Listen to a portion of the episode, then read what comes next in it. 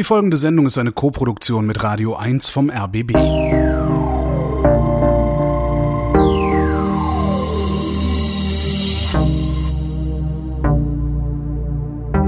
Wer redet, ist nicht tot.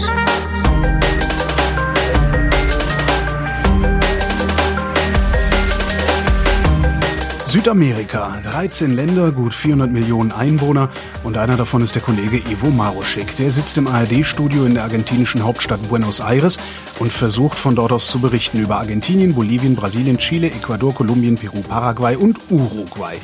Ich sage versucht zu berichten, weil ich mir irgendwie nicht wirklich vorstellen kann, dass das überhaupt geht angesichts der Größe und Entfernungen auf diesem Kontinent. Es ist Mai 2020. Hallo Ivo. Hallo. Wie machst du das, dieses ganze Gebiet abzudecken? ja, ganz ehrlich, Mut zur Lücke. Also es ist tatsächlich Wahnsinn. Ich bin äh, alleine zuständig für das riesige Gebiet von Feuerland bis zur Karibik.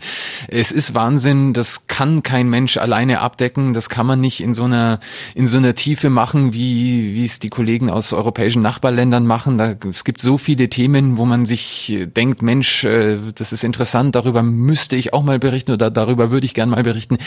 Geht aber tatsächlich nicht. Es sind ja allein schon, ja, allein schon die Reise Reisezeiten. Äh, wenn ich nach Kolumbien fliege, da bin ich mal eben sechs Stunden unterwegs über zwei Zeitzonen und das ist nur die Flugzeit. Äh, Reisen ist in Südamerika aber immer noch ein bisschen komplizierter. Man muss immer ewig früh am Flughafen sein und so weiter. Also ich bin da mal locker den, so einen Tag unterwegs und dann bin ich aber nur in der Hauptstadt. Wenn ich dann noch in irgendwelche entlegenen Gebiete Richtung Urwald unterwegs bin, ja, kann auch schon mal sein, dass ich zwei, drei Tage unterwegs bin, nur um irgendwo anzukommen. Also klar, äh, so ein Gebiet kannst du nie in seiner, in seiner ganzen Schönheit Schönheit und äh, mit allen Details kennenlernen und erfassen man muss ein bisschen, bisschen Mut zur Lücke haben. Das Traurige an der Geschichte ist auch immer, dass, dass das Interesse oft gar nicht so groß ist. Für viele Deutsche ist ja Südamerika irgend so ein ganz entlegener Kontinent, äh, irgendwo neben Afrika und auch in der Wahrnehmung so ein bisschen daneben angesiedelt. Ja, also das andere Land neben Afrika, ne? Ja, genau. Also kommt irgendwie nur vor, wenn wieder irgendwelche Katastrophen, Erdbeben, Vulkanausbrüche, was weiß ich, Hungersnöte sind, dann redet man drüber, was normal ist. Das, äh, da interessiert das nicht so. Es wird der Sache aber nicht gerecht. Süd Südamerika ist was ganz anderes als, als Afrika. Südamerika ist nicht nur Katastrophen. Äh, Südamerika ist allein schon kulturell ist ganz nah an Europa. Die Südamerikaner, wenn du die fragst, die verstehen sich alle oder ja nicht alle, aber die meisten oder sehr viele zumindest doch als als Europäer. Die sagen ja, wir sind doch eigentlich Europäer. Wir sprechen Spanisch oder Portugiesisch. Äh, unsere Kultur ist europäisch geprägt. Äh, also die die sehen sich den Europäern viel näher als den als den Gringos, den Nordamerikanern. Und äh, deswegen sind die da immer ganz bitter enttäuscht, wenn sie merken, dass, dass Südamerika auf unserem Radarschirm eigentlich gar nicht so richtig vorkommt. Würde es so sehr auf unserem Radarschirm hier in Europa auftauchen, wie ja, du es dir vielleicht wünschen würdest, kämst du dann überhaupt noch dazu, irgendwas zu berichten bei diesen Reisezeiten? ja, es ist halt, es ist manchmal schwer, den Kollegen ein bisschen zu erklären, wie aufwendig das ist. Äh, ja, es, es gibt zum Beispiel tief im, im Dschungel in Bolivien gibt es so einen Ort, wo irgendwelche Missionare, den sogar Missionare aus aus dem Bayerischen, glaube ich, äh, den Leuten beigebracht haben, äh, Instrumente zu bauen. Das heißt, irgendwo ganz abstrus tief im Dschungel gibt es ein Dorf, wo ja ein klassisches Orchester spielt und die sind angeblich gar nicht mal so schlecht. Da würde ich unheimlich gerne mal hin, aber und da hat mich auch ein Redakteur angerufen und gesagt, Mensch, guck dir das doch mal an. Nur wie gesagt, wenn ich dahin reise, da bin ich erstmal drei Tage unterwegs, um anzukommen. Dann mache ich einen Tag äh, Aufnahmen, dann reise ich wieder zwei, drei Tage zurück. Dann bin ich eine Woche unterwegs gewesen und habe nur ein paar Stunden Aufnahmen. Kann man ehrlich gesagt nicht so richtig rechtfertigen zum Teil. Also das, das ist so das Problem. Man kann nicht alles abdecken. Man muss einfach versuchen, möglichst weit den Blick zu, den Blick schweifen zu lassen und dann zu gucken, was sind Themen, wo in Deutschland, wo es eine Reaktion gibt, was die Leute wirklich aufregt und bewegt. Ganz aktuell Brasilien mit diesem wahnsinnigen Präsidenten, das ist doch was, was in Deutschland inzwischen Interesse weckt. Sowas kann man dann schon erzählen, aber vieles fällt einfach hinten runter, das klar. Ja, wir haben zuletzt ja auch im Radio miteinander über Corona gesprochen. Lass uns das ruhig auch mal jetzt tun. Wie geht dieser Kontinent, wie gehen die Länder da um mit dieser Pandemie? Der Kontinent ist in zwei Teile gespalten. Das eine sind die spanischsprachigen Länder, also äh, Argentinien, Chile, Bolivien, Peru, Ecuador, Kolumbien. Und auf der anderen Seite haben wir Brasilien. Und Brasilien natürlich dieser wahnsinnige Präsident, der immer noch sagt, äh, ach, dieses Corona interessiert doch keinen, kann niemanden ernsthaft was anhaben, ist doch nur eine kleine Grippe.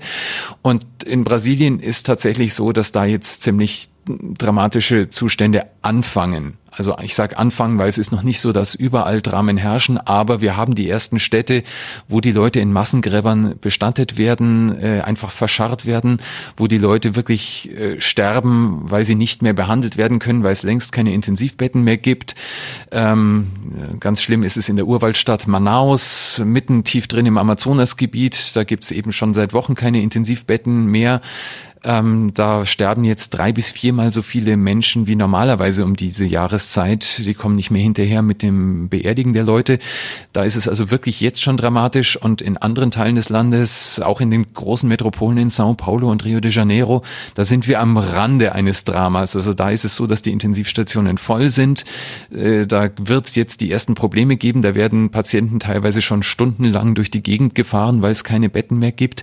Noch hat es halbwegs funktioniert bis jetzt, aber da sagen alle, mit denen ich reden kann, wir sind auch am Rande des Kollapses, also dort könnte es auch dramatisch werden. Und gleichzeitig äh, sagt der Präsident immer noch, ach, ist doch alles kein Drama. Äh, wir können uns nicht leisten, dass wir hier das Land zusperren, wir müssen die Wirtschaft weiter am Laufen halten, habt euch nicht so. Und da gibt's dann wirklich absurde Streitereien. Ganz aktuell in der Woche hat der Präsident gesagt, äh, mir reicht's jetzt, jetzt müssen die Schönheitssalons müssen wieder aufmachen. Nagelstudios, Schönheitssalons, sowas.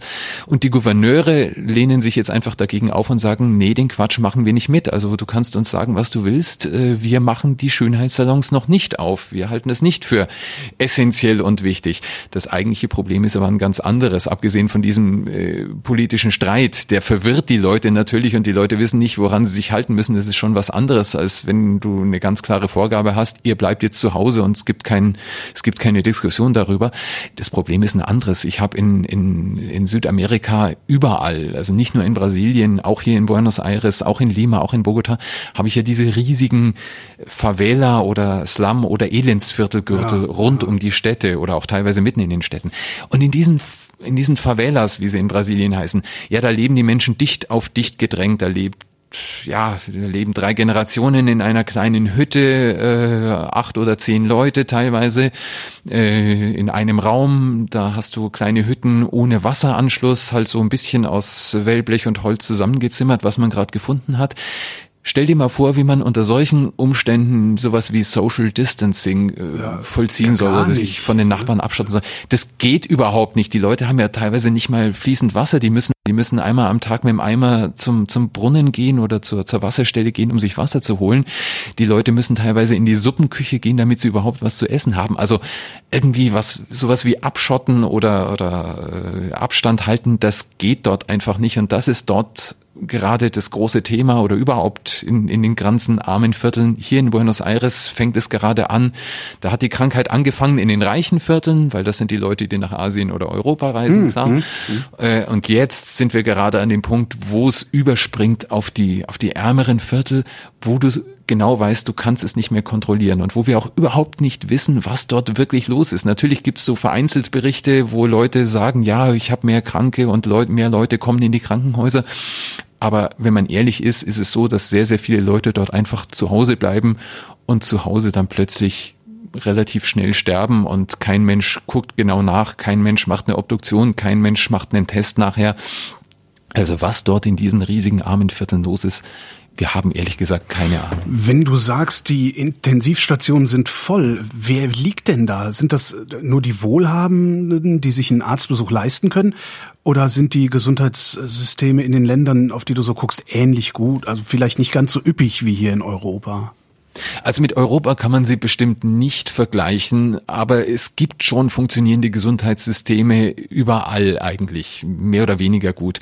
Es ist nur immer, äh, es, ist, es ist auch da eine Zweiklassengesellschaft. Also es gibt überall super Privatkliniken, die haben praktisch europäischen Standard, da funktioniert alles, da kann ich alles machen lassen. Und es gibt die öffentlichen Kliniken, die funktionieren schon, die sind teilweise auch einigermaßen ausgestattet, aber in, auf einem ganz anderen Niveau, als, als wir das gewohnt sind. Das ist insgesamt trotzdem nicht schlecht, was die anbieten. Äh, man muss schon froh sein, dass es sowas gibt. Aber ähm, ja, die haben einfach begrenzte Ressourcen. Ähm, da ist teilweise auch Geld falsch angelegt worden. In Brasilien höre ich gerade ganz schlimme Berichte, dass es große Kliniken gibt, die aber einfach kein Geld für Personal bekommen haben und da stehen jetzt einfach Kliniken leer, weil sie kein Personal haben, obwohl sie eigentlich gut ausgestattet wären. Und generell ist natürlich das Problem, ja, die, die Distanzen und die, die Größe der Gebiete. Ähm, in, äh, in Brasilien habe ich jetzt eine Statistik gelesen, im Durchschnitt im Amazonasgebiet leben die Menschen 315 Kilometer vom nächsten Krankenhaus entfernt. Und das sind 315 Kilometer Luftlinie. Also das ist noch nicht mal die wahre Distanz, die man zurücklegen muss.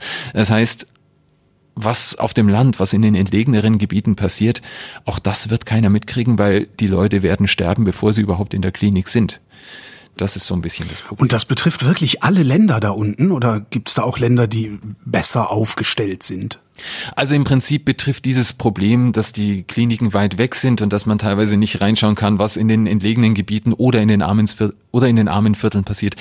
Das betrifft tatsächlich alle Länder, aber es gibt schon, es gibt schon Unterschiede, wie sie reagiert haben. Also ich sitze hier in Argentinien, da ist es noch relativ locker. Äh, man, man mag mir das jetzt als Zynismus vorwerfen, weil natürlich gibt's auch hier Tote und, und äh, Leute, die große Probleme haben, aber die Zahlen sind noch relativ harmlos. Äh, wir haben hier in Argentinien im ganzen Land ungefähr so viele äh, Corona-Fälle wie in den Landkreisen Rosenheim und Traunstein zusammen. Also so, so um die 6000. Das ist tatsächlich, die haben, die haben einfach unheimlich früh dicht gemacht. Also die haben wirklich einen kompletten Lockdown gemacht, äh, zum gleichen Zeitpunkt, wo man in Deutschland auch die ersten Kontaktsperren verhängt hat. Also vor sieben, acht Wochen. Und äh, ja, damit haben sie es natürlich tatsächlich geschafft, die Zahlen gering zu halten, ähm, haben aber dafür andere Probleme vernachlässigt. Hier in Argentinien habe ich gleichzeitig noch eine Dengue-Epidemie. Also ich habe im Moment hier mehr Fälle von Dengue-Fieber in den Krankenhäusern als von äh, Covid-19. Und vor allem habe ich eine ganz schwere Wirtschaftskrise. Also schon vor Corona hat das Geld immer mehr an Wert verloren. Inflation, Arbeitslosigkeit, Armut haben zugenommen. Ja, und das verschärft sich jetzt natürlich. Und äh, man hat sich hier in Argentinien entschieden, ganz einseitig nur auf äh, die Verringerung der Zahl der Corona-Fälle zu achten. Ist eine politische Entscheidung, kann man machen, aber da wird das dicke Ende noch nachkommen. Es wird hier im, im nächsten halben Jahr ganz dramatische äh, Zunahme der Armut geben. Das ist leider jetzt schon so sicher wie das Amen in der Kirche. Und in anderen Ländern, ja, auch da sieht's ähnlich aus. Äh, Peru, Ecuador gibt's im Moment auch ganz schlimme Zahlen. Das ist ein bisschen komisch, dass dort die Zahlen so, so ansteigen. Also auch sehr viele Fälle von Covid-19 und viele Tote auch. Ähm, und sie wissen eigentlich nicht so richtig, woran es liegt, weil diese beiden Länder haben auch sehr, sehr früh ganz drakonische Maßnahmen ergriffen. Also die haben gesagt, Leute, ihr bleibt zu Hause und zu Hause bleiben heißt wirklich zu Hause bleiben. Also nicht so wie in Deutschland, ja, so ein bisschen spazieren gehen darf man ja noch und zur Arbeit darf man sowieso. Nee, also Ausgangssperre in Peru hieß wirklich im Haus bleiben nicht zur Arbeit gehen, äh, einkaufen gehen teilweise nur, äh, da gab es so ganz komische Regeln, teilweise nur Männer, nur Frauen, teilweise nur einmal die Woche hat man versucht. Das, es hat aber alles nichts geholfen. Man weiß noch nicht genau, woran es liegt, aber meine, meine These ist die, in den, in den ärmeren Vierteln ist es einfach so, die Leute versorgen sich auf dem Markt. Da gibt's gar nicht flächendeckende Supermärkte und so. Und wenn ich mir so einen südamerikanischen Markt anschaue, ich liebe diese Märkte, dieses äh, bunte Treiben, dieses Gewusel, es ist herrlich, aber so Regeln wie äh, ganz strikte Hygiene und äh, sauberer Abstand und so, vergiss es, das funktioniert dort einfach nicht. Und ich vermute und bin da nicht allein, sondern das sagen jetzt auch Wissenschaftler, dass das in diesen Ländern einfach das Problem ist, dass der, dass der strenge Lockdown trotzdem nicht hilft, die Zahlen äh, klein zu halten oder die berühmte Kurve flach zu halten. Ja, weil die Leute einfach auf die Märkte gehen und äh, ja, sich dort anstecken oder eben auch so eng aufeinander hausen, dass da auch mit, mit Abstandsregeln und Hygiene nicht viel geholfen ist. Das ist so das, was dort gerade passiert. Also abgesehen von diesem Präsidenten Brasiliens, also Bolsonaro, der das alles für was weiß ich was hält, gibt es denn auch wie bei uns hier in Deutschland, da demonstrieren ja gerade irgendwie die Aluhüte auf dem Alexanderplatz in Berlin und in Stuttgart und äh, wollen sich noch nicht mal nach dem Hintern abputzen, die Hände waschen, habe ich den Eindruck. Gibt sowas auch in Südamerika in Ländern, dass die Bevölkerung auf die Barrikaden geht? Oder ist es da tatsächlich eher der Präsident Brasiliens, der ja, äh, ja, also der Präsident in Brasilien hat natürlich tatsächlich viele Fans, die das ganz toll finden, was er sagt. Allerdings äh, tatsächlich die Aluhut-Fraktion, die gibt's hier nicht. Also Leute, die die komplett äh, in Abrede stellen, dass es das gibt, oder die sagen, dahinter steckt Bill Gates und was da alles für äh, absurde Dinge passieren, das habe ich tatsächlich hier noch nirgends gehört. Das äh, so, so ein Quatsch, nee, das äh, das gibt's hier nicht.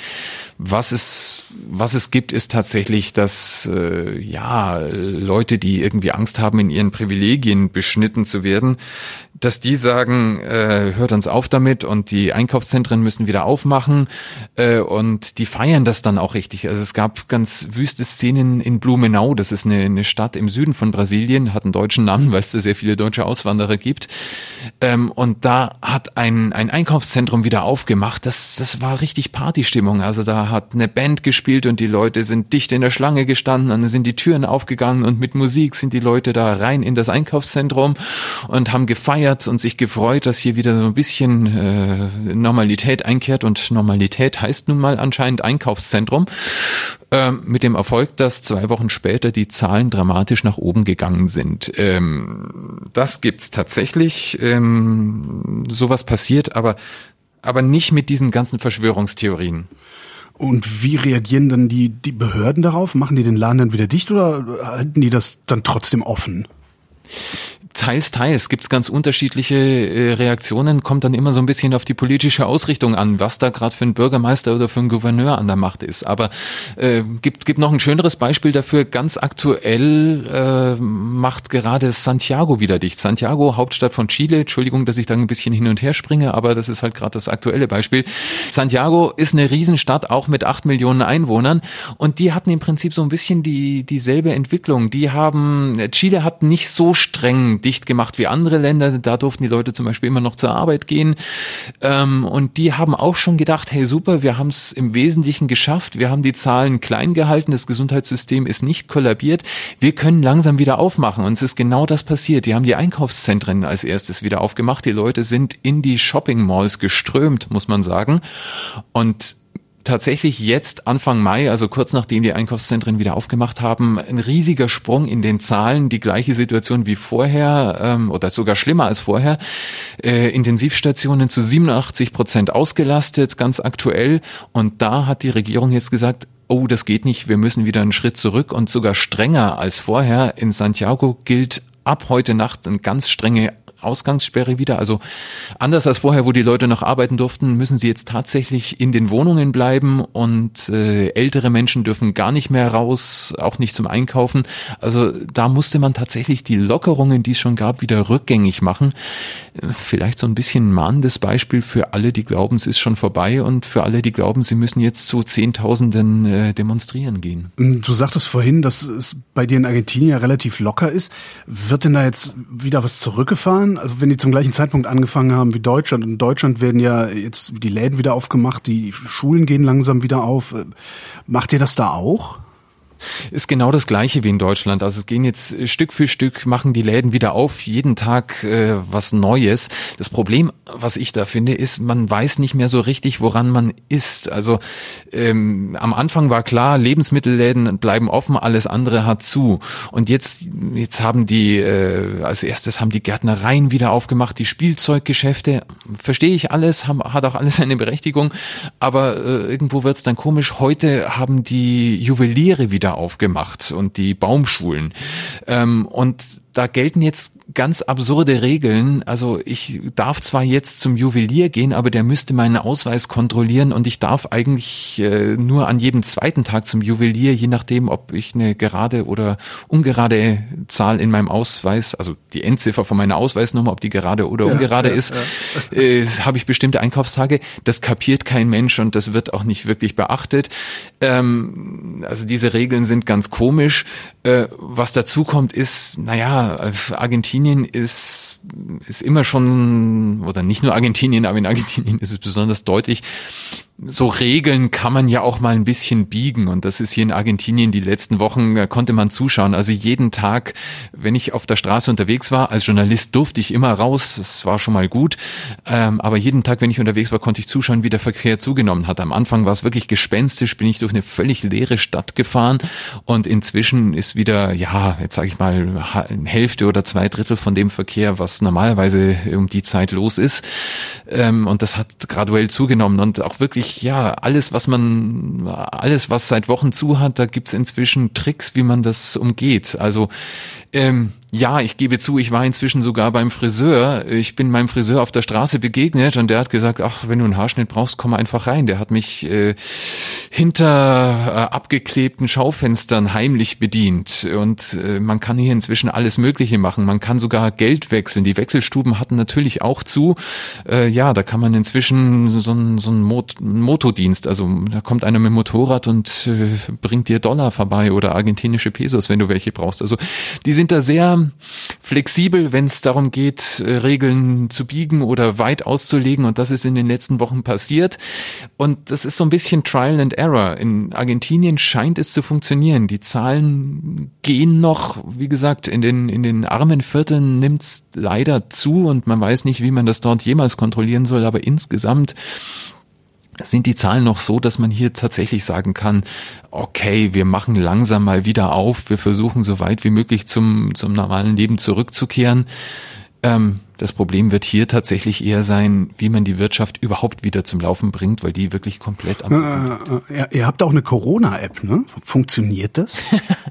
ja, äh, und das ist so ein ich habe das Ding seit gestern und äh, ist auch so eine Sache, wo die Regeln nicht so richtig klar sind, ähm, weil es wird auch ein bisschen komisch äh, äh, kommuniziert.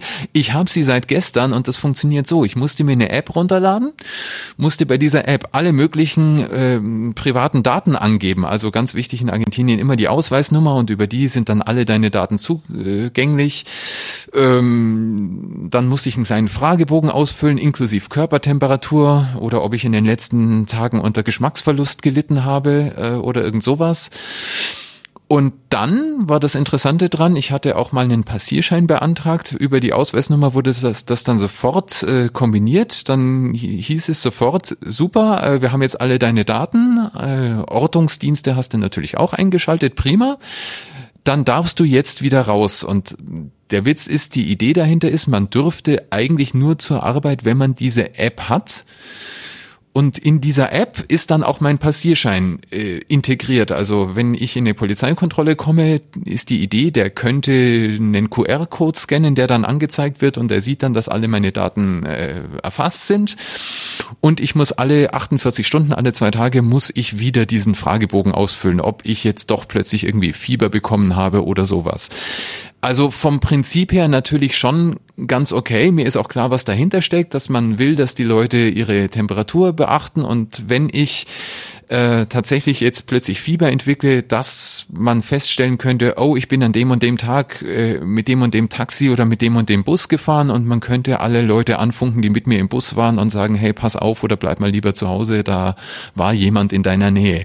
Äh, die Idee ist natürlich schon okay und ist auch ja, sicherlich gut ja, gemeint, gemeint, aber okay, effektiv ist es ein absoluter Wahnsinn. Das sind wirklich meine privaten, persönlichen Daten und der argentinische Staat hat jetzt ein, ein Bewegungsprofil von mir. Also ich musste, man muss, um diese App zu installieren, die Ortungsdaten freigeben. Das heißt, im Prinzip kann der Staat jetzt jederzeit feststellen, wo bin ich? Und wie gesagt, die Idee ist ja auch, man muss es auch nachvollziehen können. Das heißt, äh, im Prinzip ein Bewegungsprofil von jedem, der diese App installiert hat, ist gespeichert. Und äh, ja, äh, schöne neue Welt 1984. Ähm, man man redet auch gar nicht drüber. Also es gibt auch keine, keine Informationen drüber, wer diese Daten bekommt, wo diese Daten gespeichert werden, wie lange sie gespeichert werden, wie sie abgesichert werden oder so. Gibt's überhaupt keine Fragen, gibt's aber was mich echt erstaunt, es gibt auch keine Diskussion drüber. Also man würde ja mal denken, dass die, äh, dass die argentinischen Kollegen auch mal sagen, hey Leute, äh, ist schon klar, ihr wollt das, ihr sagt, das macht ihr jetzt nur wegen Corona, aber äh, ich finde das ein bisschen übertrieben von allen Bürgern, die die Bewegungsdaten jetzt komplett äh, zu erfassen. Wird aber überhaupt nicht hinterfragt. Irgendwie so ein Bewusstsein für Datenschutz gibt's überhaupt nicht. Und das finde ich schon komisch. Ich meine, Argentinien ist immer noch ein Land, wo, wo erst in den 80er Jahren die Diktatur zu Ende gegangen ist. Also die haben da eigentlich noch lebhafte Erinnerungen dran. Und jetzt lassen sie zu, dass der Staat von jedem ein komplettes Bewegungsprofil erstellt, beziehungsweise ich werde genötigt, äh, dem zuzustimmen und diese, diese Spion-App auf meinem, auf meinem Handy zu installieren, wenn ich überhaupt raus will und arbeiten will, finde ich einen absoluten Wahnsinn. Das Einzige, was mich ein kleines bisschen dran versö damit versöhnt ist, äh, dass ich genau weiß, äh, das, was jetzt technologisch möglich wäre, alle Bürger komplett zu überwachen mit Bewegungsprofil, dass sie das ohnehin technisch nicht hinbringen. Es scheitert schon mal daran, dass diese, diese Idee, dass die Polizisten hier diesen QR-Code scannen, ja, dazu bräuchten sie erstmal die Geräte, um den QR-Code zu scannen und die haben sie nicht. Also das wird tatsächlich nicht so umgesetzt, wie es technisch angedacht wäre, aber erschreckend finde ich es schon. Also keine Diskussion über Datenschutz. Äh, und ich gebe auch zu, also ich bin Journalist, ich werde mich nicht rund um die Uhr über, überwachen lassen. Keinen Staat geht es was an, wo ich mich überall jederzeit bewege. Also ich habe mir da, ich habe so ein billiges Zweithandy mir irgendwann aus Deutschland mitgenommen und da habe ich die App installiert und äh, habe da auch die Ortungsdaten jetzt ausgeschaltet, weil also ich finde, das geht nicht.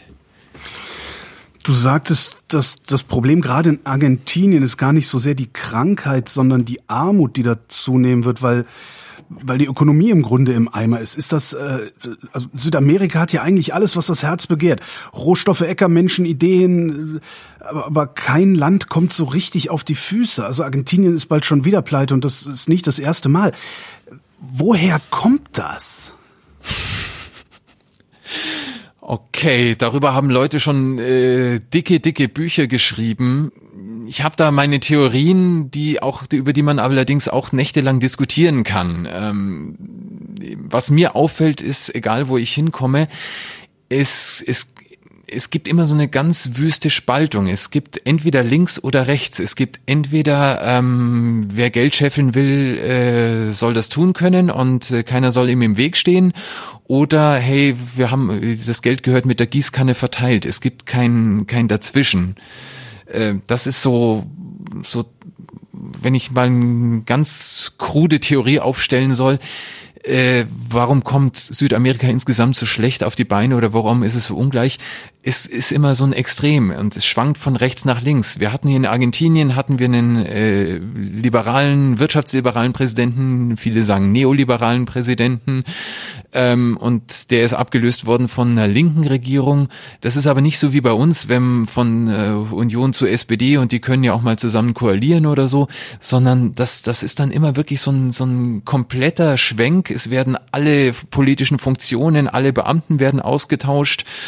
Äh, übrigens zum Beispiel auch die Leute, die, die beim staatlichen Rundfunk arbeiten, da werden auch ziemlich viele ausgetauscht. Wenn hier schon beim Radio sind, darf man auch mal erwähnen. Ähm, also da wird immer groß ein Großputz gemacht und äh, ein paar Jahre später gibt's dann wieder einen Regierungswechsel und dann werden wieder alle rausgeschmissen und die eigenen Leute eingestellt, also Klientelismus. Das ist, glaube ich, ein ganz großes Problem und es gibt nicht so so diesen Versuch auszugleichen, der der uns in Europa ja ein bisschen bisschen, ja, ich finde auszeichnet. Da kann man durchaus auch mal stolz sein, dass wir sagen, ja klar, äh, die Leute hängen sich nur rein, äh, haben Unternehmergeist, wenn sie auch die Aussicht haben, da, dass da ein bisschen was rüberwächst, dass man auch was verdient. Aber klar, es muss auch jeder eine Chance haben, äh, wieder auf die Füße zu kommen, wenn es mal nicht gut läuft. Also diese Idee, äh, die wir so äh, unter soziale Marktwirtschaft, äh, darüber diskutiert man ja eigentlich gar nicht mehr, das ist hier nicht verbreitet. Das, äh, es gibt immer nur äh, Rot oder Schwarz und nichts dazwischen. Ähm, um es mal an einem Beispiel festzumachen, damit ich hier nicht so so theoretisch rumspinne. Ich war mal vor zwei Jahren war ich in einem Lager bei den FARC-Rebellen in Kolumbien. Die FARC, das sind ja diese diese Rebellen, die 50 Jahre Bürgerkrieg, ziemlich blutig, die immer mit der Drogenmafia unter einer Decke steckten, die aber im Prinzip ideologisch ganz streng auf äh, sozialistischer Linie sind. Also das Ideal war immer äh, Kolumbien in ein sozialistisches Paradies umzuwandeln. Und äh, die habe ich, als dann der Waffenstillstand war, konnte man die auch besuchen. Die waren auch, die, die sind ideologisch unheimlich gut geschult. Die haben im Wappen Maschinengewehr und Buch. Also Ideologieschulung ist immer das Wichtigste für die. Die machen jeden Morgen vor dem Waffentraining machen sie erstmal zwei Stunden, äh, werden die die Werke von Marx und Engels durchgekaut. Ähm, so und da wollte der Kommandeur wollte irgendwie wollte mir ein bisschen auf den Zahn fühlen und hat dann gesagt, ähm, so, jetzt erzähl mir mal, was ist denn, wie ist es denn bei euch, Deutschland? Das ist ja so ein, so ein, so ein Paradies des Kapitalismus, ne? Und habe ich halt erzählt, natürlich, ja, habe halt erzählt, wo ich natürlich wusste, was er hören will, aber ich habe nicht gelogen. Ich habe gesagt, na ja, klar, wir sind ein kapitalistisches Land im Sinne, dass Marktwirtschaft gilt und dass man reich werden kann, das schon. Aber also äh, bei uns wird niemand arm, weil er auf die Uni geht. Ja, in Kolumbien kosten vernünftige Unis unheimlich viel Geld. Bei uns ist die Uni ja trotz allem immer noch äh, kostenlos und eine Aufgabe des Staates. Also Erziehung ist Sache des Staates. Ähm, wenn einer äh, seinen Job verliert, ja, das kann passieren, dass er seinen Job verliert, aber dann zahlt der Staat ihm die Miete und äh, greift ihm unter die Arme. Nicht toll und nicht großartig, kann man über alles diskutieren, aber es gibt soziale Absicherung. Und was habe ich ihm da noch erzählt? Ja, über Hartz IV ja, habe ich ihm erzählt. Die Krankenversicherung. Genau, und die äh, danke, ja, genau. Und äh, Krankenversicherung, jeder wird erstmal versorgt, auch wenn er einen Job verloren hat. Also jeder kann sich darauf verlassen, dass er äh, nach allem, was die deutsche Medizin, was die, die, äh, was Status, was Stand der Kunst ist, äh, dass er da versorgt wird. Er hat mich groß angeguckt, hat mich in den Arm genommen, hat mich von da als, als Compañero, als Genosse angesprochen, weil er im Prinzip diese Sachen, also da, wenn ich ihm erzähle, Krankenversicherung, wer den Job verliert, dem wird die Miete gezahlt und ein, ein bisschen was noch drauf und äh, die Erziehung, äh, auch eine Hochschulausbildung äh, kostet dich erstmal nichts ja, das ist für ihn der, der Inbegriff des sozialistischen Traums. Weil das sind Dinge, die, die gibt's in Südamerika so einfach nicht. Und äh, von daher war er ab dem Moment, also immerhin, er hat mir das geglaubt. Er war ein bisschen misstrauisch, aber ich habe ihn erstmal überzeugt. Und äh, dann war er eben wirklich überzeugt, dass wir im, im Grunde unseres Herzens Sozialisten sind. Ich habe ihn dann mal nicht korrigiert, weil ich wollte ihn ja interviewen und er war dann auch sehr freundlich und hat mir tolle Dinge erzählt. Ja, aber das, das war für mich so der, das Aha-Erlebnis, wo so die, die Grenzen zwischen äh, links und rechts in, in Südamerika verlaufen. Die pendeln einfach immer von ganz links nach ganz rechts und äh, jedes Mal, wenn das Pendel wieder ausschlägt, äh, geht auch sehr viel wieder kaputt. Das ist, jegliche Kontinuität geht da verloren. Genau, es gibt keinen dazwischen. Es gibt es gibt nichts, was was dazwischen passiert und äh, ja, das scheint mir so ein bisschen das Grundproblem zu sein. Immer dieses, dieses Pendeln zwischen den, zwischen den absoluten Extremen. Das ist dann natürlich auch andere Probleme, die kommen dann natürlich dazu. Äh, ein Problem ist Rassismus, ganz extrem. In, in den meisten Ländern ist es immer noch so, dass wirklich die Hautfarbe über deinen Status entscheidet. Wenn ich in, in Peru oder in Kolumbien auf der Straße unterwegs bin, dann, da falle ich auf. Für Peru oder Kolumbien bin ich relativ groß und habe eine viel zu helle Haut. Da werde ich, also die Leute machen mir Platz, die Leute begrüßen mich, wenn ich in den Laden gehe, fast unterwürfig. In Brasilien dasselbe. In Brasilien gibt's ja auch eine große schwarze Minderheit und, und auch noch viele Indigene oder Mestizen. Also Rassismus ist ein Riesenproblem, dass, dass hier die, die Chancen wirklich von, ja, von Zufällen abhängen, wie hell gerade meine Haut ausfällt. Ähm, sowas, sowas spielt alles noch mit rein, aber ja, ich glaube tatsächlich, das Grundproblem ist diese, diese Unfähigkeit, den Mittelweg zu finden. So, und jetzt darfst du den ganz großen Wurf machen. Ähm, wie bringen wir die Menschen in Südamerika dazu, diesen Mittelweg zu finden und nicht wieder zu verlassen? Oder wie bringen die sich am besten selbst dazu? Weil Kolonialismus hat ja schon mal nicht funktioniert so. Ne? wenn ich da ein, ein, ein, eine gute Idee hätte, äh, dann, dann wäre ich damit, glaube ich, schon reich geworden oder hätte hier eine Revolution angezettelt.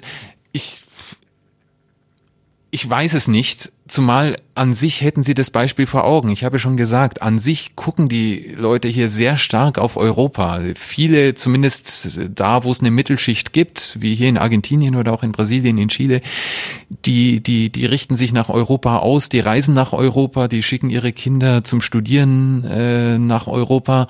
Äh, teilweise auch in die USA, aber wie gesagt, Referenz ist immer noch Europa oder ähm, die Schulen. Äh, allein hier in Buenos Aires gibt's mehr als ein Dutzend deutsche Schulen. Also deutsche Schulen, französische Schulen, britische Schulen sind unheimlich beliebt. Also eigentlich ist Europa immer das große Vorbild. Man kann also nicht sagen, dass sie das Vorbild äh, nicht vor Augen hätten, aber irgendwie die, dieser Teil, dass man eben den, den, den Ausgleich zu schaffen, eine gewisse soziale Absicherung für alle, ohne deswegen das Geld mit der Gießkanne zu verteilen, das, ich weiß nicht, warum sie das nicht erkennen oder warum das so wenig in Mode ist. Ich habe keine, keine sinnvolle Antwort, so traurig das ist. Gibt es denn irgendein Land in Südamerika, wo es nicht so ist, wo es besser läuft, die dann vielleicht als regionales Vorbild dienen könnten? Die gibt es. Die regionalen Vorbilder, die wirtschaftlich am besten entwickelt sind, sind Uruguay und Chile. Uh, Uruguay, sagt man immer, ist die Schweiz Südamerikas, uh, was auch daran liegt, dass dort die ganzen, uh, dass viele dort ihr Konto haben. Ähm, aber Uruguay ist, ist, ist ein winziges Land im Vergleich. Ähm, das, das taugt nicht so richtig als Beispiel. Und Chile ist das Land, das am besten entwickelt ist, wo es, wo es den Leuten äh, objektiv am besten geht. Aber wir wissen ja, im letzten Jahr waren da ja große Unruhen. Die sind jetzt eben auch durch Corona ein bisschen auf Eis gelegt, werden aber vermutlich wiederkommen. Äh, wir wissen auch, dass gerade in Chile die Leute am, am, am ja am wütendsten waren und diese Ungerechtigkeit des Systems angeprangert haben, dass, dass es nämlich immer, ja, wo, wo das System schon sehr manche sagen neoliberal aufgestellt ist, also alles in privater Hand liegt, die Rente privatisiert wurde, die Gesundheitsvorsorge, das Gesundheitswesen in privater Hand liegt, also wo ein großes Aufbegehren stattgefunden hat und die sagen, wir wollen, wir wollen aber ein, ein etwas gerechteres Land, wir wollen ein faireres Land.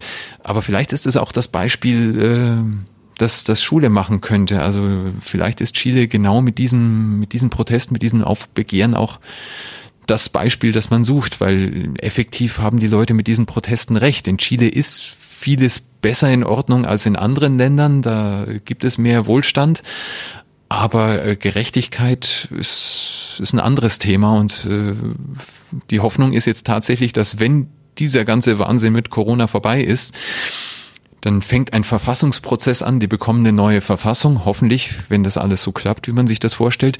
Und die Idee ist, äh, dass die Leute da tatsächlich ein, ein neues Land entwerfen. Hat mir auch Mut gemacht eben. Man muss ja auch mal was Positives sagen. Ich war, ich war im Dezember äh, zuletzt dort, als dort die, diese Proteste immer noch liefen, aber gerade so ein bisschen am Abklingen waren.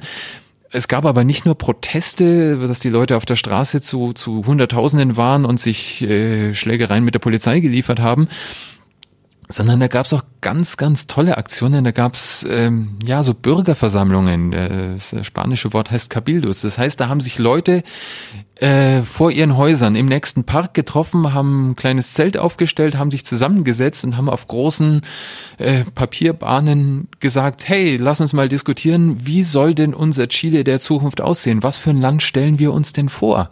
Sowas habe ich echt noch nie gesehen und fand ich ganz toll und bewundernswert, wirklich, dass ich vor allem junge Leute, aber nicht nur junge Leute, Nachbarn, auch ein paar ältere Leute, die die Diktatur noch miterlebt hatten oder auch ja andere, dass die sich zusammengesetzt haben und sagen, hey, lass uns doch mal unseren Traum von einem gerechteren Chile entwerfen. Äh, wie man das dann zusammenfasst und wie diese ganzen Cabildos sich dann mal treffen und äh, ihre Visionen zusammenfassen. Das steht noch auf einem anderen Papier. Natürlich wird es da auch Enttäuschungen geben und das wird nicht so eins zu eins umgesetzt werden können.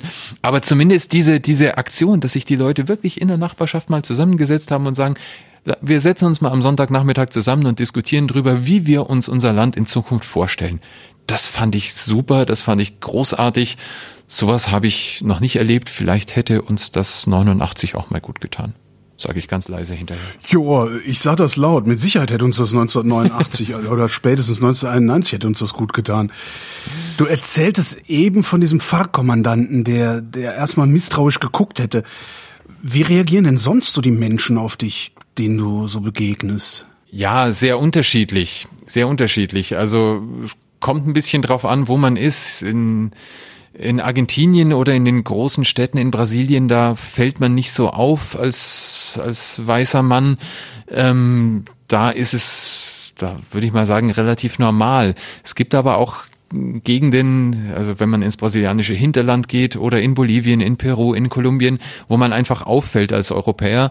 Und da ist es schon so, dass ja, dass das gerade die Indigenen, die begegnen einem dann ja fast unterwürfig.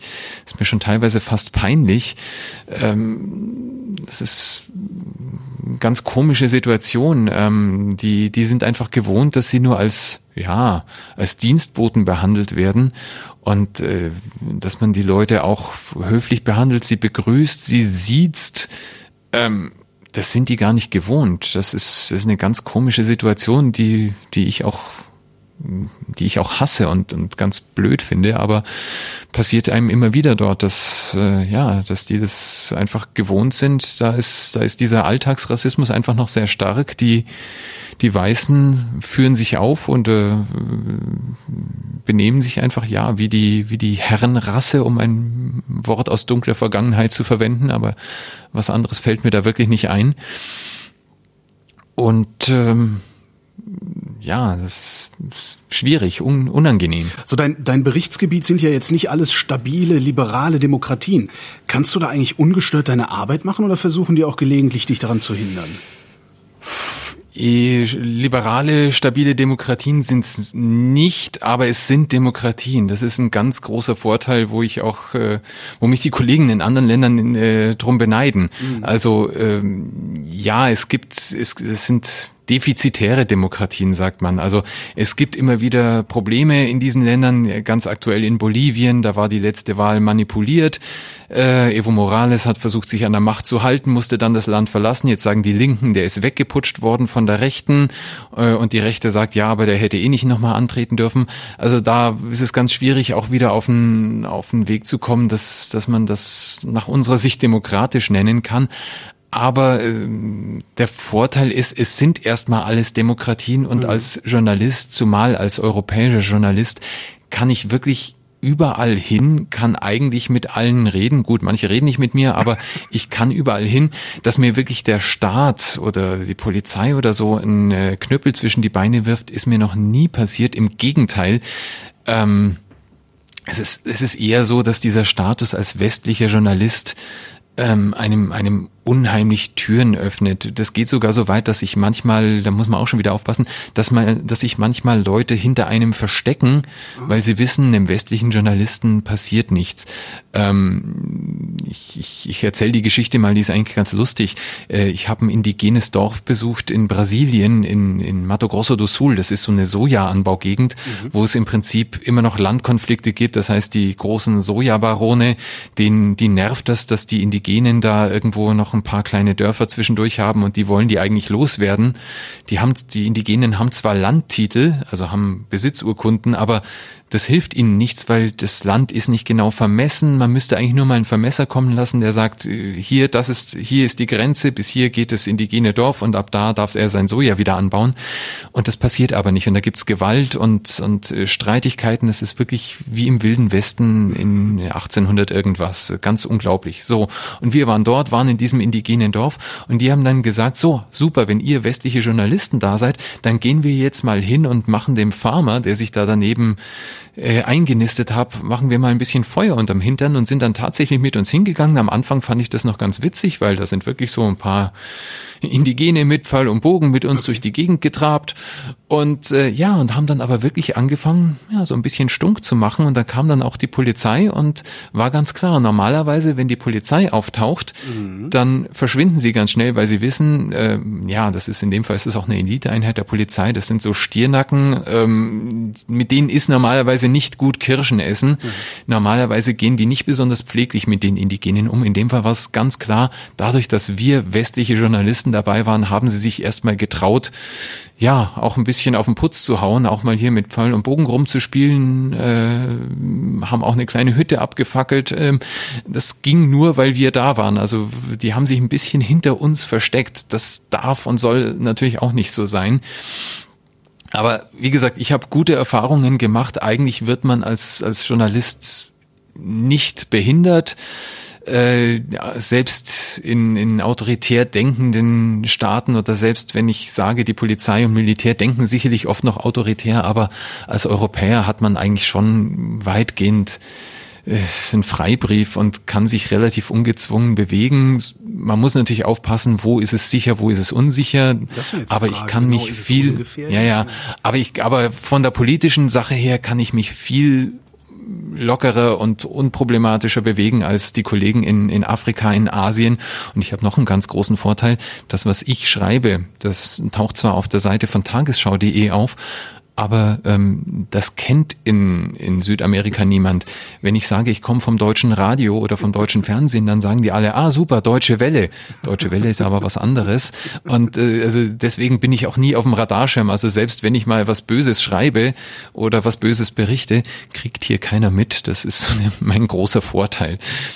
Ähm, Sicherheit ist ein anderes Thema. Ja, das ist, da muss man wieder anders gucken. Also natürlich ist es so, in so eine Favela in Brasilien oder auch in so einen armen Viertel hier in Buenos Aires, da, da marschierst du nicht mal ebenso rein und machst fröhliche Interviews, äh, sondern da brauchst du immer jemanden, der auf dich aufpasst. Also du musst vorher äh, mit irgendeiner Organisation, das kann die Kirche sein, das kann irgendeine Hilfsorganisation sein, äh, musst du ausmachen, dass du mit denen reingehst, mit jemandem, der dort bekannt ist ähm, und dann geht das, dann kann man da auch mal rein. Aber auch da immer aufpassen und immer mit Leuten vor Ort reden, weil das ändert sich auch ganz stark. Also ich, ich war schon unterwegs in Favelas in Rio, da würde ich heute nicht mehr reingehen, weil sich die Sicherheitslage dort äh, massiv geändert hat.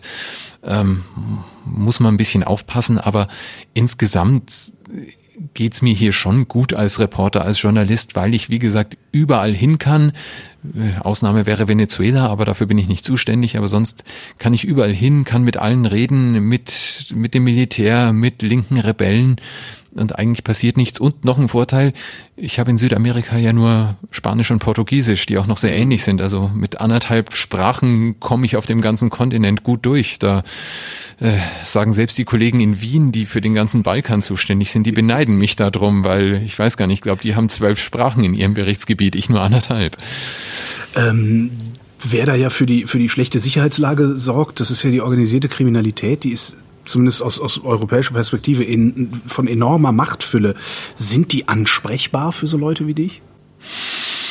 Ja, zum Teil schon. Also man weiß nicht so genau, wo da die Grenze ist. Also ja, es soll auch schon Leute gegeben haben, die einen Drogenbaron interviewt haben. Das ist mhm. jetzt weniger. Aber äh, ja, wie gesagt, die Grenze ist, ist ein bisschen fließend.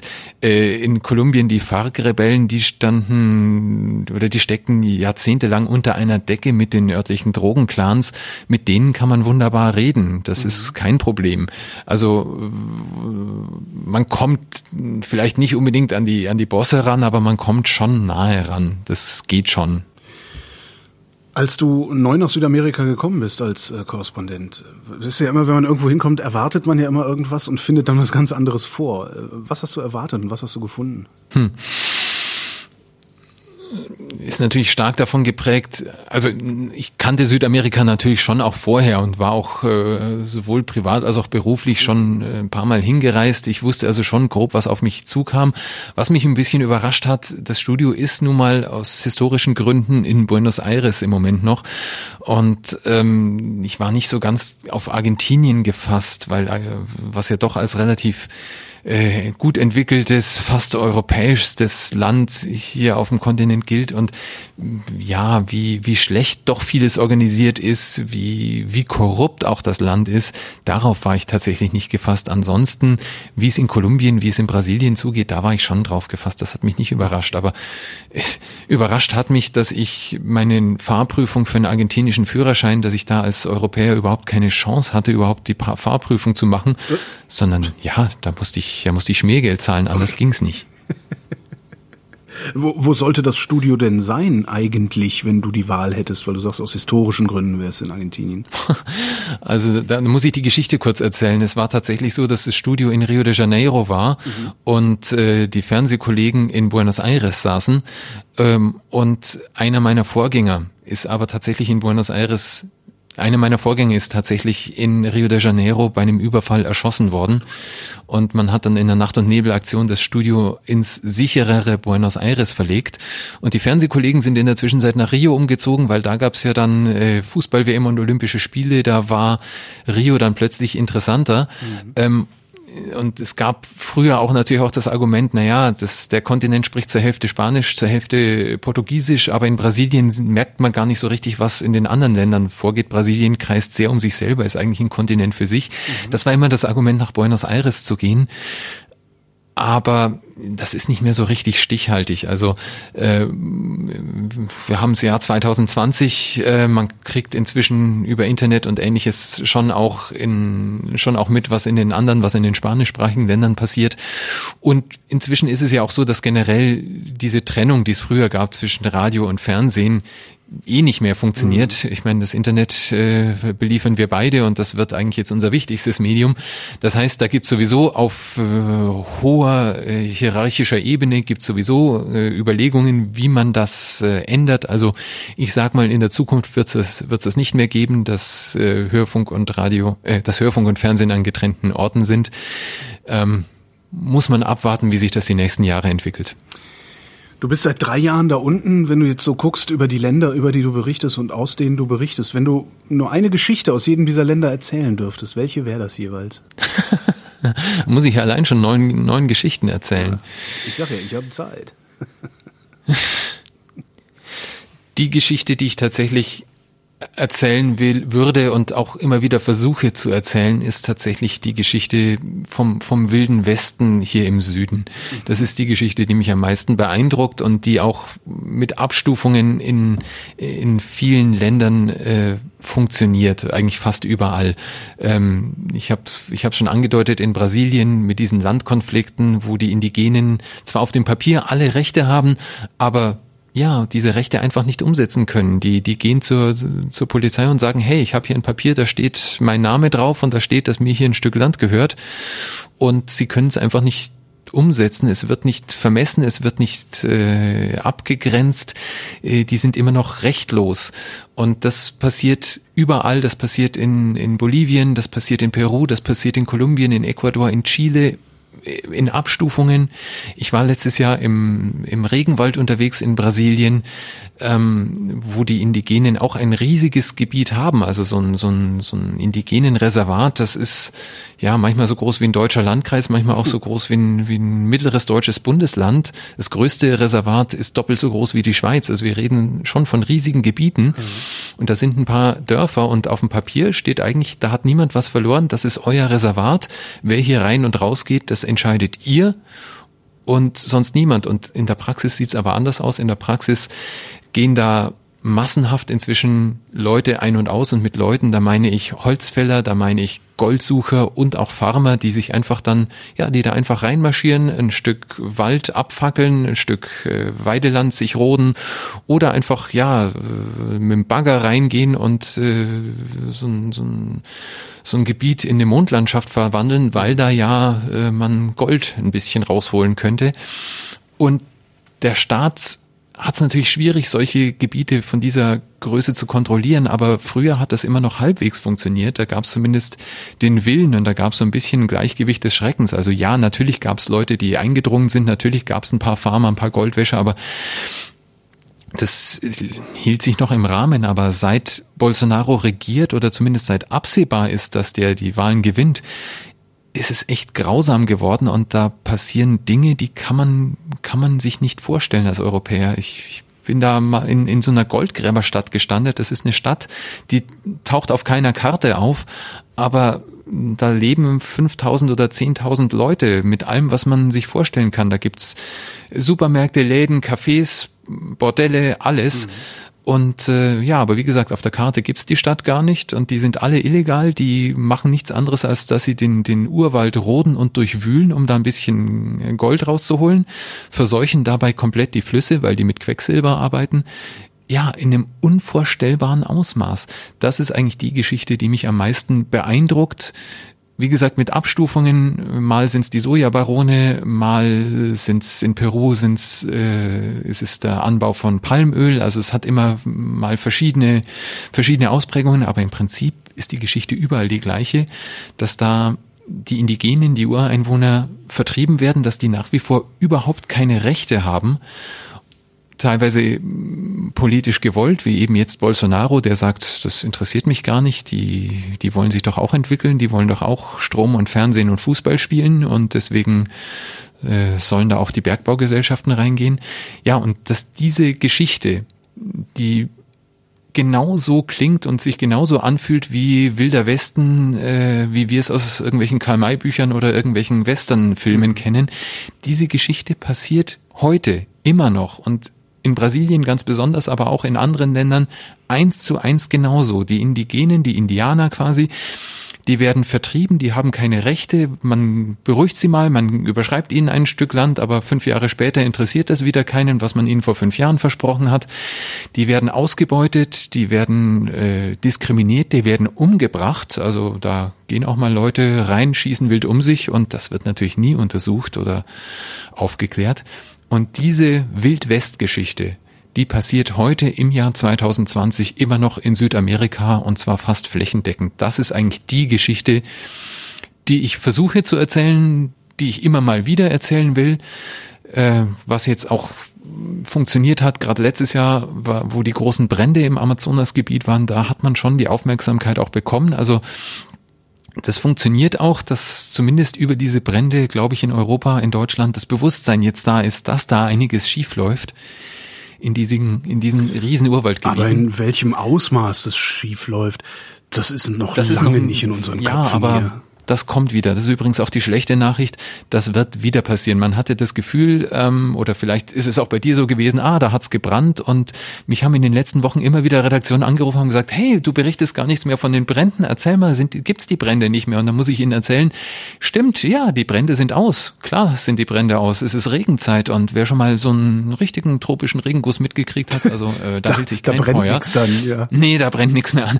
Aber ähm, die Trockenzeit kommt jetzt wieder. Also spätestens spätestens so Richtung Juni, Juli ähm, fängt die Trockenzeit an, je nachdem in welcher Gegend man ist. Und ähm, wir haben jetzt schon die ersten Zahlen, die ersten Daten, ähm, dass äh, normale Rodungen, also nicht unbedingt Brandrodungen, sondern wo, wo einfach, wo einfach Bäume gefällt werden, ähm, die sind in Brasilien schon wieder um die Hälfte gestiegen im Vergleich zum letzten Jahr, jetzt in den ersten drei Monaten. Das heißt, ähm, wir brauchen gar nicht drüber reden. Sobald, äh, sobald die Trockenzeit anfängt, wird dort wieder werden dort wieder die Brände lodern. Ähm, es gibt eine kleine Hoffnung, es ist jetzt tatsächlich diesmal schon ein bisschen früher die Armee reingeschickt worden. Also der internationale Druck hat ein bisschen was bewirkt. Die Armee geht jetzt schon wieder in die, in, ins Amazonasgebiet und soll da das Schlimmste verhindern. Aber ich bin ziemlich sicher, dass wir auch dieses Jahr wieder solche Bilder haben werden. Ähm, also, sorry, die nächste Krise kommt bestimmt. Wann immer mal über Südamerika redet, jetzt bei uns ja auch, kommt man Bolsonaro nicht vorbei, selbst wenn man es versucht. Ist der Typ ein Sonderfall oder ist er ein Trendsetter? Er ist schon ein Sonderfall. Also ein Trendsetter erkenne ich nicht. Wir hatten in, in Südamerika immer mal wieder auch äh, rechte Regierungen oder konservative oder rechtskonservative Regierungen. Aktuell in Chile, in Kolumbien, da sind äh, ja sehr, sehr liberale oder sehr konservative Präsidenten an der Macht. Ähm, das kann einem gefallen oder nicht, aber die sind immer noch im demokratischen Rahmen. Äh, Bolsonaro ist auch demokratisch gewählt und demokratisch legitimiert. Die, die an der Wahl gibt's überhaupt keinen Zweifel. Aber dass hier wirklich so ein, ein Typ gewählt wird, hm, das ja, das habe ich sonst in Südamerika noch nicht gesehen. Ich glaube nicht, dass er ein Trendsetter ist. Ich glaube, er ist ein Trendfollower, weil ich würde ihn tatsächlich in, in einen Topf schmeißen mit, ja, mit Donald Trump und äh, vielleicht mit Boris Johnson. Also äh, Gegenfrage. Das ist ja kein südamerikanisches äh, Phänomen, dass da ein, ein, ein rechter, rechtsradikaler Populist an die Macht kommt, äh, sondern das haben wir ja sogar. Ja. Das sehen wir hier bei uns zumindest in Ansätzen auch. Also gerade was in Ungarn passiert passiert ist da auch nicht ohne. Genau. Aber, aber wie, wie konnte das passieren, dass das der in Brasilien, weil der ist ja in einer Weile rechts außen, da wagt ja selbst der rechtsaußenste Rechtsaußen hier in Europa nicht dran zu denken. Ähm, ja, gibt natürlich wie immer viele Gründe. Ähm, er hat eine, er hat eine, aber es sind, also es gibt zwei Phänomene, wo ich finde, da kann man schon auch was daraus lernen, gerade als Europäer. Ich sage nicht, dass das die einzigen Gründe sind, aber zwei wichtige Gründe. Eine Fake News-Kampagne und das Versagen der Linken. Ich fange mal mit dem Versagen der Linken an. Ähm, vor zwei Jahren haben alle gedacht, der nächste Präsident heißt wieder Lula da Silva. Lula da Silva äh, hat Brasilien sehr erfolgreich regiert, ist dann aber wegen Korruption verurteilt worden, ist so das immer noch die Galionsfigur, die Lichtgestalt der Linken, durfte aber nicht antreten wegen eines Urteils, wegen eines umstrittenen Urteils, wegen Korruption. Und die Linke hat aber den strategischen Fehler gemacht, dass sie das nicht erkannt hat. Dass, also sie hat ewig lang an Lula da Silva noch festgehalten, wo vollkommen klar war, das Urteil wird nicht aufgehoben, der darf nicht antreten und haben dann wirklich erst einen Monat vor der Wahl so einen, ja, ziemlich unbekannten, blassen Kandidaten aufgestellt. Der hatte einfach keine Chance mehr, ähm, überhaupt bekannt zu werden. Der hat es bis zur Wahl nicht geschafft, bekannt zu werden.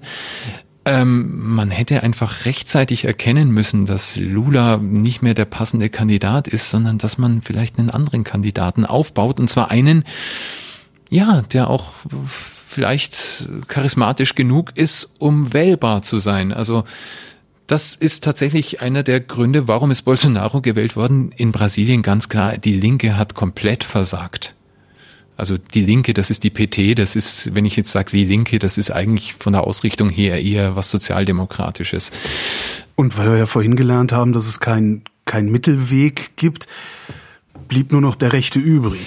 Der hatte, ja, also der war, der hatte einfach schon einen Namen, den, den kannte man schon. Wie das dann letztendlich passiert ist, da ist natürlich auch viel schiefgelaufen, aber wie gesagt, ich glaube, der entscheidende Fehler ist auf der Linken passiert, dass die nicht eine überzeugende Alternative aufgebaut haben. Und das ist schon mal was, was ich auch gewissen linken Parteien oder Mitte-Links-Parteien in, in Europa, äh, ohne irgendeine genau anschauen zu wollen, ins Stammbuch schreiben, schreiben ja, ins, ins Hausaufgabenheft schreiben, ja. würde, ähm, auch mal zu gucken, wen die da so aufstellen und dass man mit völlig uncharismatischen Typen keine Wahlen gewinnt und äh, dass dann auch äh, was Schlimmes passieren kann. Das ist das eine. Das andere, wo wir, finde ich, auch aufpassen müssen, es gab wirklich eine Fake News-Kampagne. Also Bolsonaro hatte Unterstützer, die haben es geschafft, wirklich eine, eine WhatsApp-Kampagne loszutreten, von der man, ja, von der Trump noch äh, was lernen kann und nur träumt. Also da sind wirklich Geschichten äh, massenhaft verbreitet worden und die haben irgendwann auch mal verfangen. Äh, klar, in Brasilien funktioniert das klassische Mediensystem nicht so wie, wie bei uns. Also die Zeitungen werden kaum gelesen und äh, einen öffentlich-rechtlichen Rundfunk äh, gibt es auch nicht. Ähm, ja, die meisten Brasilianer in den Umfragen und vor allem die Jungen sagen, ja, die, unsere einzige Nach Nachrichtenquelle ist WhatsApp und äh, Klar, da ist überhaupt nicht kontrolliert worden, was passiert und da ist, sind, sind wirklich wüste Dinge verbreitet worden, ohne dass sie richtig gestellt worden sind. Das haben viel zu viele Leute geglaubt. Ich glaube, das wäre inzwischen schon gar nicht mehr so einfach. Äh, selbst die sozialen Netzwerke, selbst WhatsApp hat ja inzwischen schon auch ein bisschen Sicherungen eingebaut. Solche Massen-Mailings, Postings sind nicht mehr so einfach möglich. Ähm, also man hat schon ein bisschen was daraus gelernt, aber ähm, das war einer der ganz wesentlichen Faktoren, dass, dass es Bolsonaro sehr geschickt gelungen ist, ähm, auf nicht traditionelle Medien zurückzugreifen, in dem Fall fast ausschließlich über auf, auf WhatsApp und da seine Kampagne zu fahren. Das ist das, was da passiert ist. Und was ist denn eigentlich mit den anderen Ländern? Wir haben jetzt über Argentinien geredet, Brasilien, Chile hatten wir, äh, Kolumbien, die FARC, äh, Paraguay, Uruguay, Peru, was habe ich noch auf der Liste? Bolivien, Ecuador, was passiert denn da eigentlich? Da muss doch irgendwas, da wohnen doch auch Leute.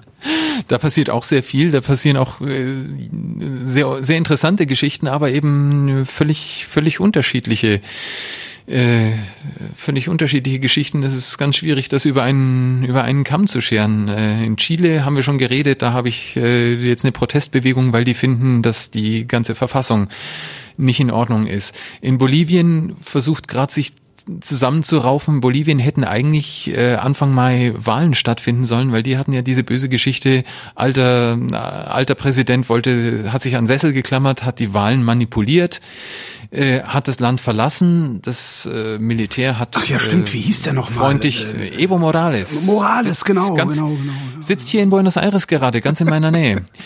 Ähm, nee, Militär hat, äh, sagen wir mal, äh, ein bisschen nachgeholfen, indem sie gesagt haben, ähm, also wir finden auch, du solltest das Land verlassen. Das ist natürlich ein Satz, den das Militär nicht zu sagen hat. Deswegen heißt es jetzt von der linken Seite immer, das ist ein Putsch. Äh, ich sage, es war kein Putsch und eigentlich alle Europäer oder alle Beobachter sagen, naja, also Putsch ist schon noch was anderes.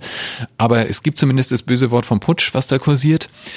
Ähm, und ja, da habe ich jetzt eine, eine, eine da hat eine, eine ganz komische Politikerin das Machtvakuum genutzt, die heißt Janine Agnes, kommt so vom ganz klerikalen äh, rechten Flügel, äh, Evangelikale. Ja, stimmt, die ist mit der Bibel, äh, mit der Bibel ist ins Parlament gegangen. Ja, ne? die ist mit der Bibel in den Präsidentenpalast und als jetzt die, die Sache mit Corona angefangen hat, hat sie auch gesagt, wir müssen uns zusammenraufen gegen Corona. Ich rufe euch zu einem Tag des Fastens und des Betens auf. Das ist unsere schärfste Waffe im Kampf gegen das Virus. Okay. Das passiert gerade in Bolivien und wie gesagt, eigentlich wartet man dringend drauf, dass man diese Frau durch eine demokratisch gewählte Regierung ersetzen kann. Und das geht jetzt einfach nicht, weil ich im Moment nicht wählen kann. Was, was wenn sie bestätigt wird? Oder wird, rechnet damit keiner? Ja gut, das ist das, das ist auch eine ganz fiese Geschichte. Äh, eigentlich hat, hat sie gesagt, sie tritt nicht an. Jetzt tritt sie natürlich doch an. Das ist auch so eine Geschichte, die natürlich nicht gut ist.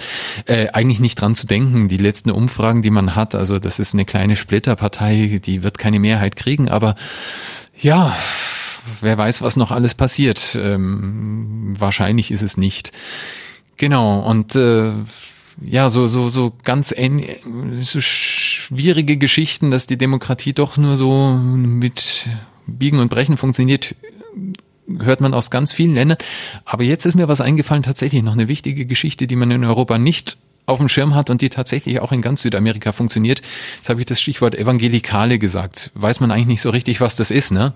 Ja, äh, orthodoxe Protestanten, ne, so.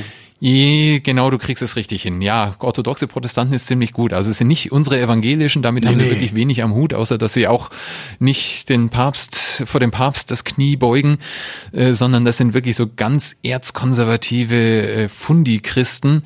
Ähm, und die sind überall irre auf dem Vormarsch. Vor allem in Brasilien, mit Abstrichen auch in Kolumbien und Peru. Äh, und aber in Brasilien sind die inzwischen, deswegen finde ich, muss man über die auch mal reden. In Brasilien sind die inzwischen ein richtiger Machtfaktor. Also mh, mm, Brasilien ist auf dem auf dem Papier immer noch das größte katholische Land der Welt. Tatsächlich ist ungefähr ein Drittel der Bevölkerung inzwischen bei den Evangelikalen. Und ja, sind wir schon wieder bei der Frage, wie konnte Bolsonaro gewinnen? Ja, er hat die Unterstützung von diesen Fundi-Christen gehabt. Ähm, wirklich ganz ganz seltsame. Die, die gibt's auch in ganz bunten Farben. Ich war letztes Jahr mal auf einem auf einem evangelikalen Surfer-Gottesdienst. Die machen den Gottesdienst auf dem Surfboard am Strand. Und das sind natürlich coole Typen. Mit denen kann man schon mal reden. Ein bisschen bisschen komisch, bisschen freakig, aber äh, ganz witzig soweit. Aber die gibt's eben auch in Erzkonservativ. Die gibt's auch mit Teufelsaustreibungen und die gibt's aber auch so radikal, dass die dann Tempel von so afrikanisch-brasilianischen Religionen anzünden oder eben ja versuchen äh, Schwule und Lesben zu bekehren und wenn die sich nicht friedlich bekehren lassen, dann eben auch mit Gewalt. Also die gibt's in in allen Farben sozusagen und auch ziemlich übel, aber man muss wissen, die werden inzwischen ein ziemlicher Machtfaktor. Also selbst im brasilianischen Kongress, sagt man, haben die inzwischen ja, so ein Viertel oder ein Drittel der Sitze. Aber wie kommt's denn, dass die so einen Zulauf kriegen?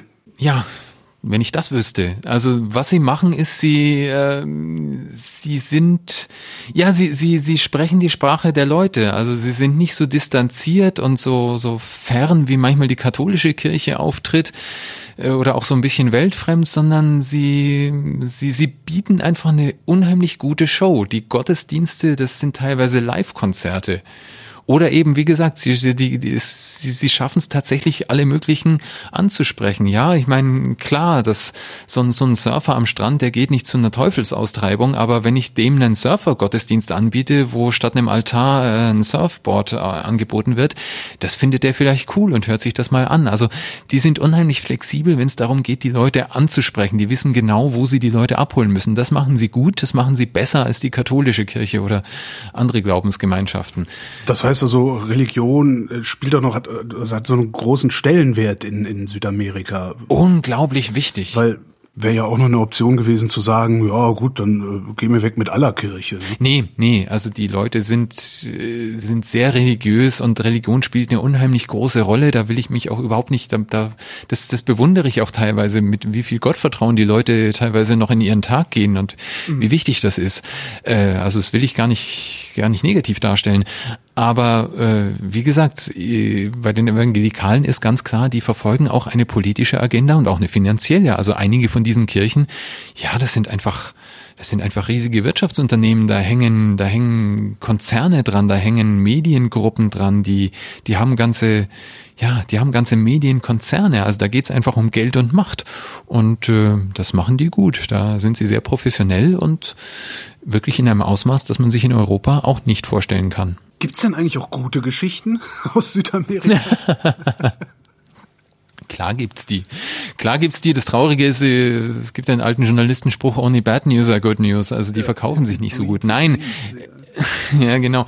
Nein, es gibt, also die gute Geschichte aus Südamerika ist tatsächlich diese, diese, wie, wie freundlich, toll und offen die Leute sind, wie, wie man überall mit offenen Armen erstmal empfangen wird oder sehr oft zumindest, ähm, wie, ja, wie, wie flexibel und, und, ähm,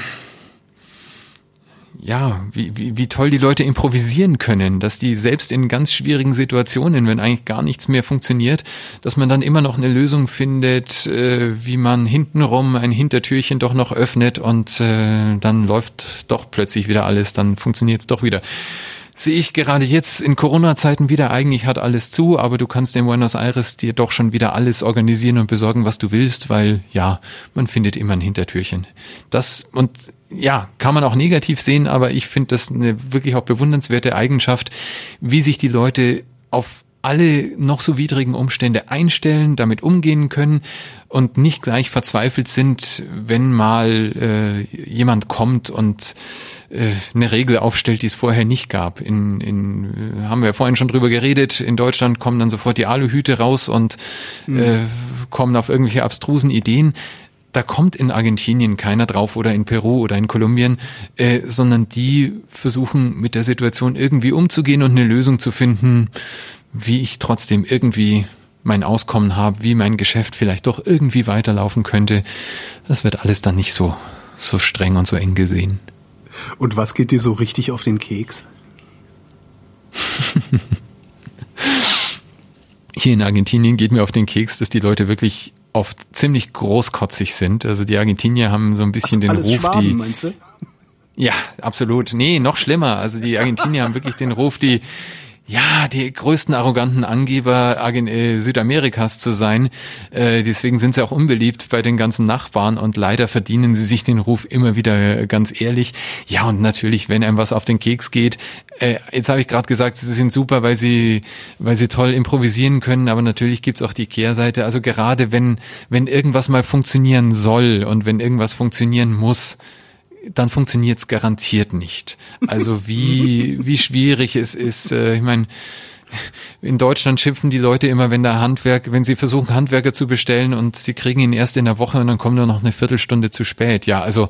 ich bin froh, wenn ich überhaupt mal einen Handwerker kriege und wenn der dann irgendwann mal kommt und äh, ob der dann was macht, ist die andere Frage. Oder ich habe, ja, ich habe hier zuletzt äh, ein Jahr ohne Ausweis gelebt. Und zwar einfach, weil ich habe zwar alle alle Papiere eingereicht und alles war richtig und alles sauber, ich hätte gar nichts anders machen können, aber es hat einfach ein Jahr gedauert, bis bis das alles durch war. Und in der Zwischenzeit war ich immer so in der Schwebe und wusste nie so richtig, wie das jetzt weitergeht und ob ich jetzt legal im Land bin oder so halblegal und äh, ja, also es funktioniert einfach vieles nicht.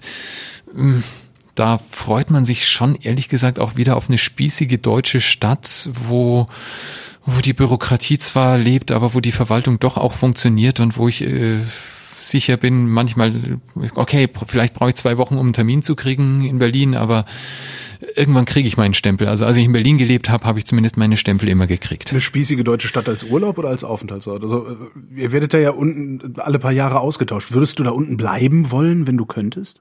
Nee, also ich will zurück. Ich habe tatsächlich hier entdeckt so eine äh, so eine deutsche Stadt, die auch äh, spießig ähm, ja, die Verwaltung im Griff hat und wo Dinge auch mal funktionieren, hat auch was für sich. Also ein bisschen habe ich hier meine Spießigkeit entdeckt.